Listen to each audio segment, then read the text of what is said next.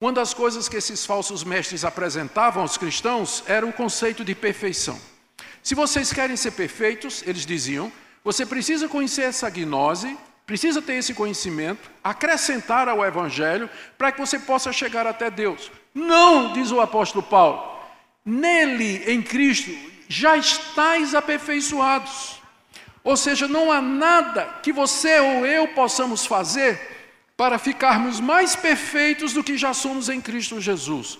Quando Paulo diz que em Cristo já estamos aperfeiçoados, ele não está dizendo que o crente não peca mais, que o crente já atingiu um estado de perfeição. Ele está dizendo que nós já fomos justificados dos nossos pecados, reconciliados com Deus em Cristo Jesus, recebidos e adotados por Deus em Cristo Jesus, temos o Espírito Santo como selo e penhor, e a vida eterna nos está prometida no novo céu e na nova terra onde habita a justiça. Então, tudo o que pode ser feito pela nossa redenção já foi feito em Cristo, e nesse sentido, quem está em Cristo, ele já está aperfeiçoado, e Deus vai desenvolvendo essa perfeição aqui nesse mundo gradativamente gradativamente até o dia da ressurreição, quando então nós seremos perfeitos no sentido absoluto. Terceira coisa que ele diz no final do verso 10: Ele é o cabeça de todo principado e potestade. A expressão principado e potestade também só aparece na literatura paulina. E os estudiosos todos estão de acordo que se refere, na grande maioria das vezes, aos anjos. Os anjos são chamados de principados e potestades porque eles são superiores a nós, eles têm mais força, eh, poder do que nós, mais inteligência, e eles se organizam hierarquicamente. Então, eles são chamados de principados e potestades. Paulo está dizendo aqui que Cristo é o cabeça de todo principado e de toda potestade. Ele é o cabeça dos anjos. E com isso, ele está como que se perguntando: por que é que eu tenho que adorar os anjos na gnose de vocês, se eu já tenho cabeça dos anjos? Se eu falo com o chefe, por que, é que eu vou falar com o subordinado? Não é isso? Ele é o cabeça de todo principal e potestade. Por isso que eu não entendo, porque tem gente que fica querendo ter visão de anjo. O que, que o anjo vai te dar que Jesus não já te deu? Não é verdade? Ele é o cabeça de todo principado e de toda potestade. Com isso, Paulo termina essa parte a respeito das pretensões do gnosticismo neoplatônico. Aqui, a partir do verso 11, ele vai tratar mais extensamente, mais eh, extensamente da questão do legalismo. Nós chamamos de legalismo toda aquela tentativa de alguém de salvar-se ou adquirir méritos diante de Deus pela guarda da lei de Moisés. Havia particularmente três coisas da lei de Moisés que identificavam o judeu ou o judaísmo no século I. Era a circuncisão, que consistia na remoção da carne do prepúcio do membro masculino, a dieta religiosa dos judeus, que está lá no livro de Levítico e que incluía uma série de animais que podiam ser comidos e aves que podiam ser comidos, que eram chamados de limpos, e uma lista de animais e aves que não podiam ser comidos porque eram considerados como impuros. E, em terceiro lugar, o calendário sagrado dos judeus, que incluía as três festas principais, luas novas e os sábados, em plural, porque essas festas tinham sábados incluídos nele e tinha também um dia de sábado como o sétimo dia da semana. Então, tudo isso fazia parte do calendário judaico. Essas três coisas, circuncisão, dieta e calendário, era o que marcava o judaísmo do século I.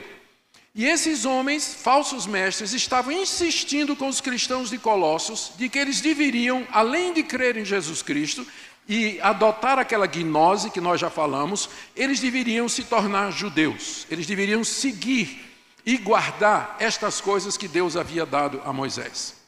Paulo responde aqui a partir do verso 11 e ele começa com a circuncisão. Olha o que ele diz no verso 11: Nele, em Cristo, também, porque ele está continuando o raciocínio, fostes circuncidados. Vocês não precisam de circuncisão, vocês já foram circuncidados em Jesus Cristo. Ao que, que Paulo se refere?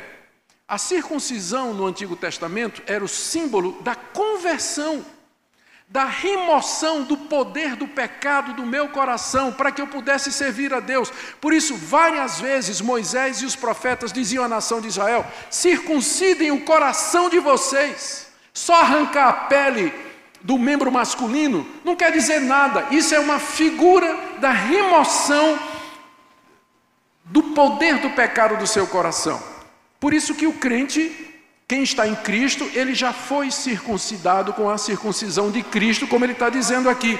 Ele diz, ó, nele também fostes circuncidados, não por intermédio de mãos. Talvez Paulo esteja fazendo aqui uma referência a um costume rabínico que a gente não pode ter certeza de que realmente era verdadeiro, porque se encontra na literatura rabínica, que o rabino deixava a unha do polegar crescer e afiava os lados como se fosse uma lâmina aguçada e circuncidava assim, não é?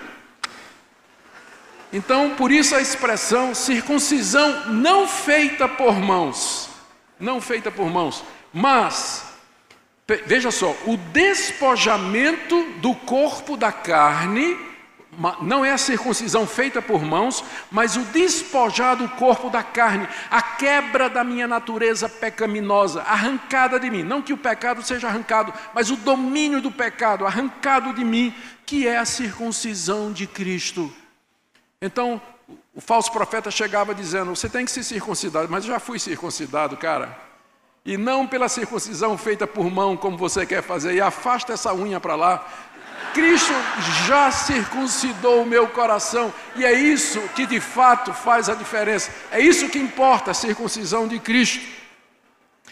E Paulo acrescenta que o batismo é o símbolo disso, tendo sido sepultado juntamente com ele no batismo, no qual igualmente fostes ressuscitados mediante a fé no poder de Deus que o ressuscitou dos mortos.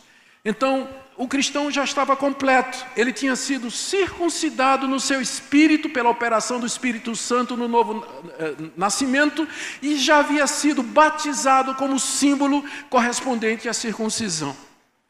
E aí Paulo ainda faz uma pergunta no verso 13. Aliás, é, ele faz uma declaração: "E vocês que estavam mortos pelas suas transgressões e pela incircuncisão da sua carne, ou seja, quando vocês eram pagãos, quando nunca tinham ouvido falar de circuncisão, da lei de Moisés, não tinham ouvido falar dos requerimentos da lei, ele vos deu vida juntamente com ele. É como se Paulo perguntasse: como foi que vocês ganharam a vida eterna, Colossenses? Foi quando vocês se circuncidaram?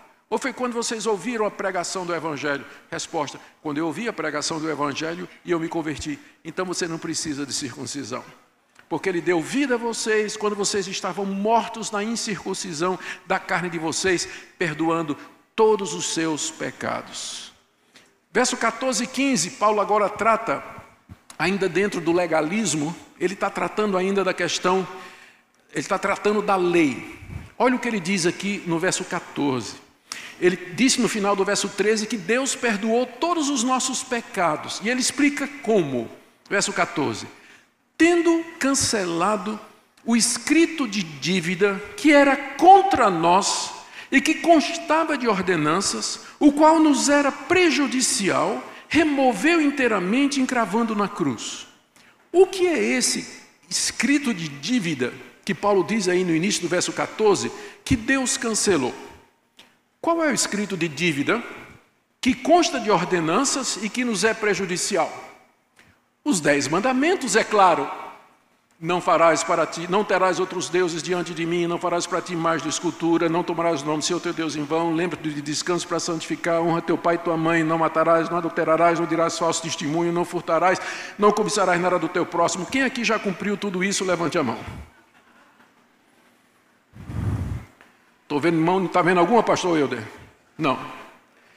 Sabe por quê? Porque os dez mandamentos é o escrito de dívida que consta de ordenança que é contra você. Sabe por quê? Porque Deus vai pegar os dez mandamentos e vai dizer: Olha o que eu tenho contra você. Esse é o escrito de dívida. A lei nunca foi dada para salvar ninguém. A lei de Moisés foi dada para mostrar que você, a santidade de Deus e que você é um pecador que você é indigno da graça de Deus, que você quebra todos esses mandamentos por pensamentos, palavras e obras, e que você precisa de um Salvador, você precisa de alguém que lhe salve, porque a lei não vai lhe salvar. Ela é, no final, escrito de dívida contra nós. Olha o que é que Paulo diz aqui: que Deus cancelou. Deus cancelou o escrito de dívida que era contra nós. Existe, essa é boa notícia do Evangelho que Deus não vai mais cobrar a dívida que Ele tem contra você e que você contraiu ao quebrar todos esses dez mandamentos centenas e milhares de vezes toda a sua vida. Deus cancelou.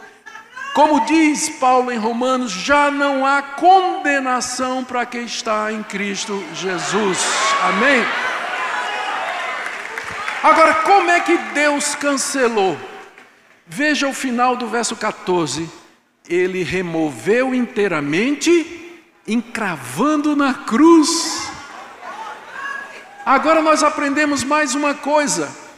Naquela cruz não estava somente o meu Salvador sendo crucificado, mas o escrito de dívida que me era contrário também estava sendo preso naquela cruz de maneira que Deus, quando olha o escrito de dívida que me era contrário, Ele o vê pendurado na cruz e escrito com sangue: pago.